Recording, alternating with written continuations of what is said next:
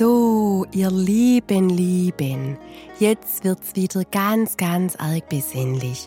Mein Name ist die Monika und ich habe für euch dabei, ihr wisst schon, gell, was ganz Schönes zum Zuhören. Und zwar sind's Sprüchle zum Thema überraschende Weisheiten.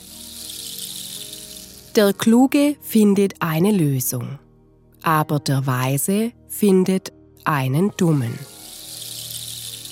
Wenn man die Dinge einmal von der anderen Seite betrachtet, wird man feststellen, dass sie verkehrt herum sind. Der erste Schritt, um etwas nicht zu schaffen, ist, es zu versuchen.